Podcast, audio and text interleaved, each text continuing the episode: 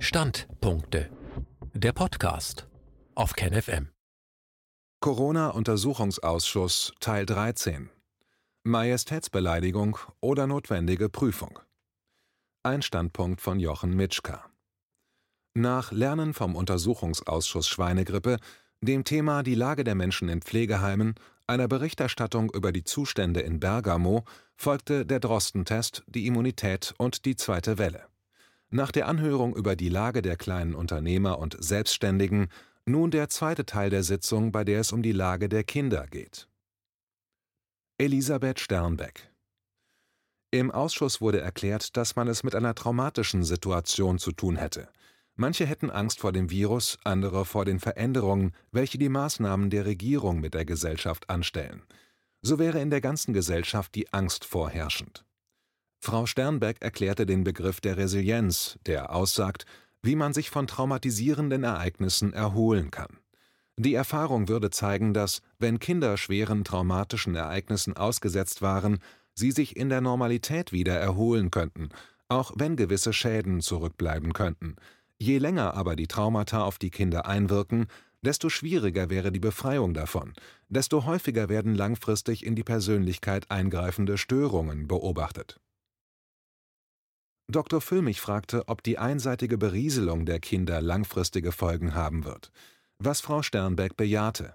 Durch die Tatsache, dass es verboten wäre, Kinder auch über alternative Sichtweisen zu informieren, würde das Kind mit dem Bild aufwachsen, ich bin eine potenzielle Lebensgefahr für andere.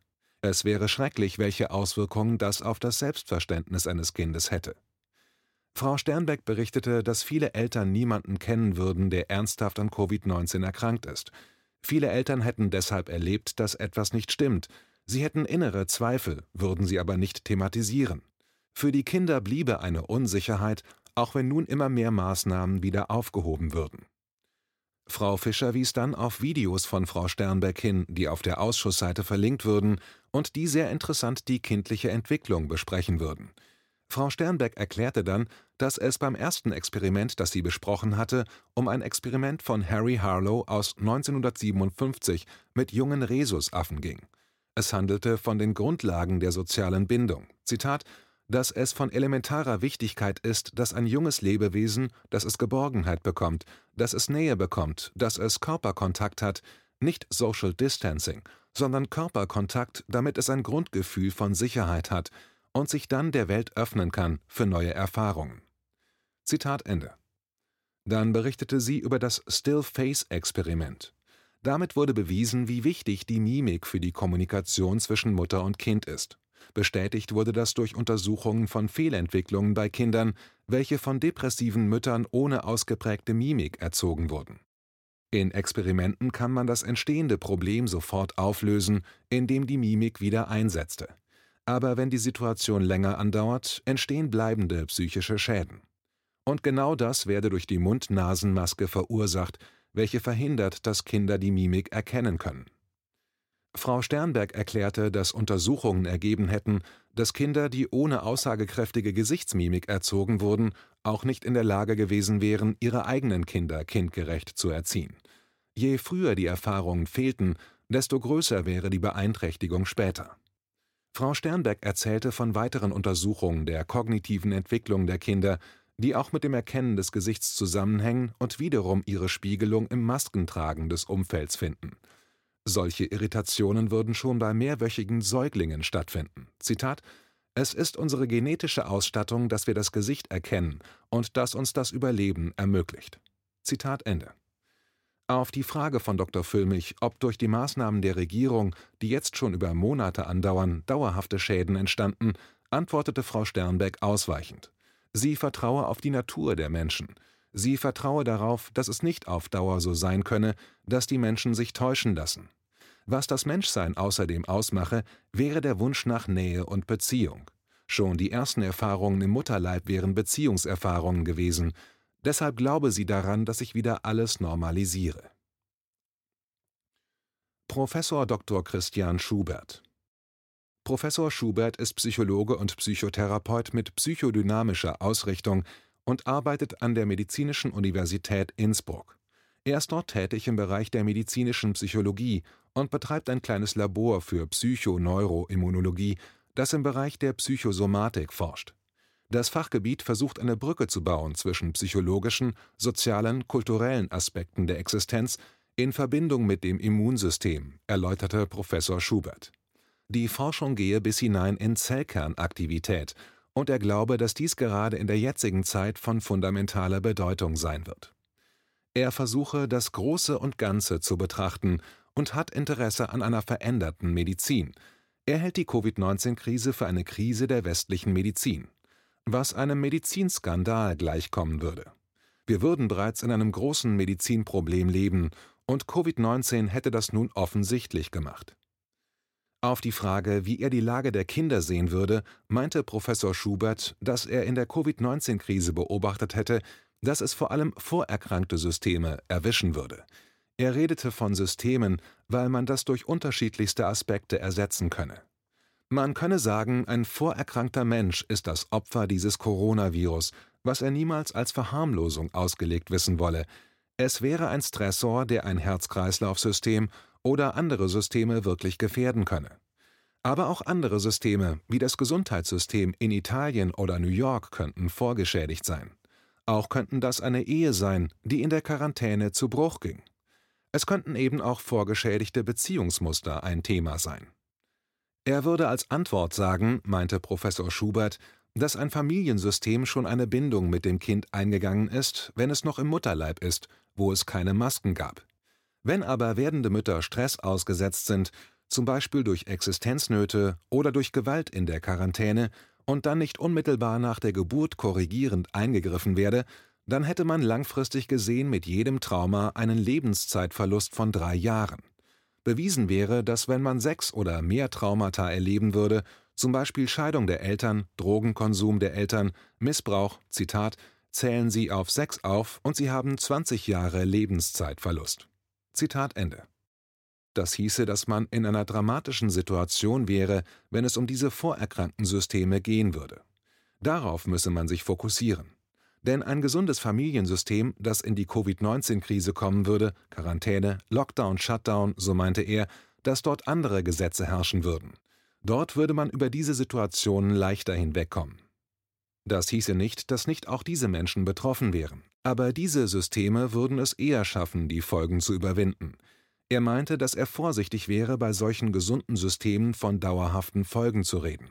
Ganz anders wäre dies bei vorerkrankten Systemen. Er hätte den Eindruck, dass man versuche mit einer Maschinenmedizin, einem Maschinenparadigma auf diese Situation zu reagieren. Das wäre eine Maschinenideologie, eine westliche Ideologie. Man würde sich zu sehr auf den Stoff fokussieren. Sowohl was den Virus betrifft, der ein toter Bauplan wäre, eine Ribonukleinsäure und kein Killervirus.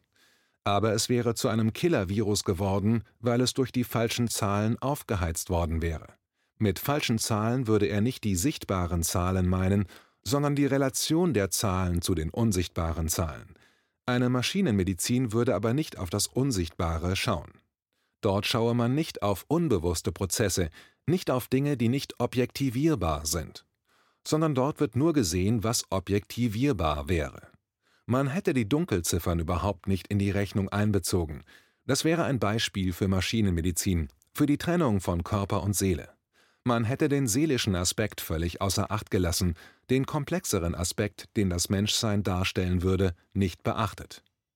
Zitat Wenn wir überhaupt etwas vom Immunsystem gehört haben, beim Wirt, dann war es die biologische Komponente des Immunsystems aber dass das Immunsystem durch diese Schreckensszenarien, mit denen wir konfrontiert sind, in Mitleidenschaft gezogen wird, weltweit Immunsuppression stattfindet, aufgrund von Angst und Panik, die geschürt wird, und die Medien in einer skandalösen Form darauf gehen, wenn wir in einer anderen Medizin wären, würden wir von vorsätzlicher Schädigung reden. Zitat Ende. Das Covid-Thema hätte nun ganz deutlich gemacht, welche Schwächen diese auf Profit ausgerichtete Apparatemedizin hätte, die das Hauptproblem der westlichen Medizin wäre. Wenn Virologen zu Staatsmännern mutieren würden, dann wären wir am Ende. Er wünschte sich Kulturwissenschaftler, Soziologen, Psychologen, Psychotherapeuten in den Beratungsgremien. Aber das wäre ja auch bei den Medizinern vernachlässigt. Auch das Studium der Ärzte würde diese Bereiche weitgehend ignorieren. Zitat Wir nehmen uns den Bedeutungsteil unserer Existenz mit der Maske, also die Visualisierung unseres Inneren, Zitat Ende, sagte Professor Schubert, als über den Mensch als Maschine im Verständnis der heutigen Medizin diskutiert wurde. Die Visualisierung seines Inneren, die verbale und nonverbale Kommunikationsmöglichkeit wäre die Sinnhaftigkeit der menschlichen Existenz. Dr. Füllmich warf dann ein, dass er bei der Ankunft im Bahnhof von Berlin erschrocken wäre über die roboterhafte Erscheinung der Menschen mit Masken. Professor Schubert fügte hinzu, dass diese Beobachtung interessant wäre und Zeichen der Synchronisierung einer Maschinenideologie wäre.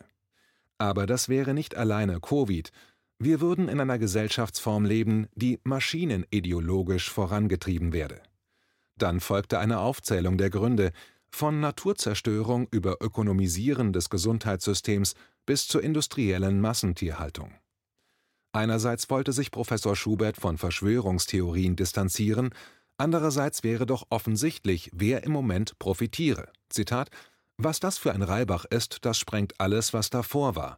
Das ist jetzt nicht mehr, ich nehme ein Medikament jede Woche. Zitat Ende. Ihn verwunderte auch, dass es dynamische Prozesse sind, die erklärt würden, wie zum Beispiel scheint es jetzt keinen dauerhaften Titer-Immunität mehr zu geben. Natürlich hätte man bei Influenza immer wieder verschiedene Stämme und für jede Grippesaison gäbe es neue Impfstoffe. Aber bei Corona würde ein Narrativ geprägt, dass man aus der alten Welt der Antikörpertiter in eine neue Welt gehen müsse, in eine Welt, in der Impfungen immer wieder aufgefrischt werden müssen. Ihn würde auch skeptisch machen, dass man ständig testen müsste. Wenn getestet wird, würde sehr viel Geld verdient. Zitat Wenn dynamisch getestet wird, weil die Existenz immer wieder danach schreit, dann haben wir einen neuen Geschäftszweig. Zitat Ende. Dieses Geschäftsmodell wäre in einer Form explodiert durch Corona und die Pharmaindustrie wäre die Profiteurin. Das würde die Pharmaindustrie stützen, der es in den letzten Jahren nicht sehr gut gegangen wäre. Immer weniger Menschen würden zu Schulmedizinern gehen, weil sie maschinell organisiert wäre, was in erster Linie sinnvoll ist, wenn man nach einem Unfall auf der Straße liegen würde. Aber bei chronischen Krankheiten würde diese Medizin weitgehend versagen. Die Pharmaindustrie hätte nun unglaubliches Glück, weil sich nun etwas entwickelt hätte, von dem sie schon immer geträumt hatte. Zitat Ein fundamentaler Faktor infiziert die Menschheit. Zitat Ende, so Professor Schubert. Zitat und man muss wirklich überlegen, diese Menschen da draußen wissen ja nicht um die Umstände. Sie werden mit Todeszahlen konfrontiert, sie werden mit Bildern konfrontiert, mit ihrem Nichtwissen. Sie wissen nichts. Zitat Ende. Es gäbe eine pandemische Angst und eine pandemische Stigmatisierung. Die Suche nach Ursachen würde schnell in Richtung sozialer Beziehungen gehen, was zu Diskriminierung und Stigmatisierung führen würde. Professor Schubert hätte das Gefühl, dass Menschen mit positivem PCR-Test als dirty angesehen würden. Ganz besonders schmutzig wären jene, welche das Virus haben. Das kenne man von HIV, AIDS. Aber es wäre das erste Mal, dass bereits Antikörperpositive in einen Stigmatisierungsbereich kommen würden. Der dritte Faktor wäre eine pandemische Suche nach der Befreiung von Corona. Da würde die Maschinenmedizin arbeiten, wie man es erwartet. Alles wird auf die Ausmerzung des Virus fokussiert. Dabei würde man aber nicht die Ursachen ausmerzen wollen.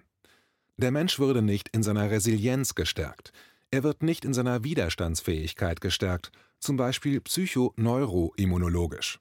Dabei wisse man, so Schubert, dass soziale Beziehungen, Wald, Natur, Berggehen, dass das so stärkend wirke, dass die Menschen den R-Faktor mit links herunterregulieren könnten, wenn man die Menschen nicht verängstigen würde, sondern die psychosoziale Resilienz stärken würde.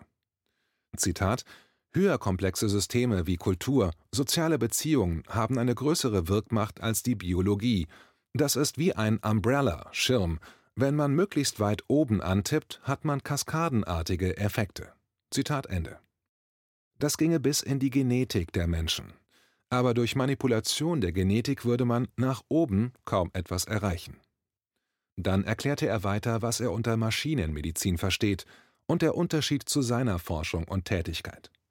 Dr. Füllmich warf dann ein, dass das Panikpapier der Bundesregierung ganz offensichtlich das Gegenteil von dem erreiche, was angesagt wäre, nämlich würde durch die erzeugte Angst und Panik die natürliche Resilienz der Menschen unterdrückt.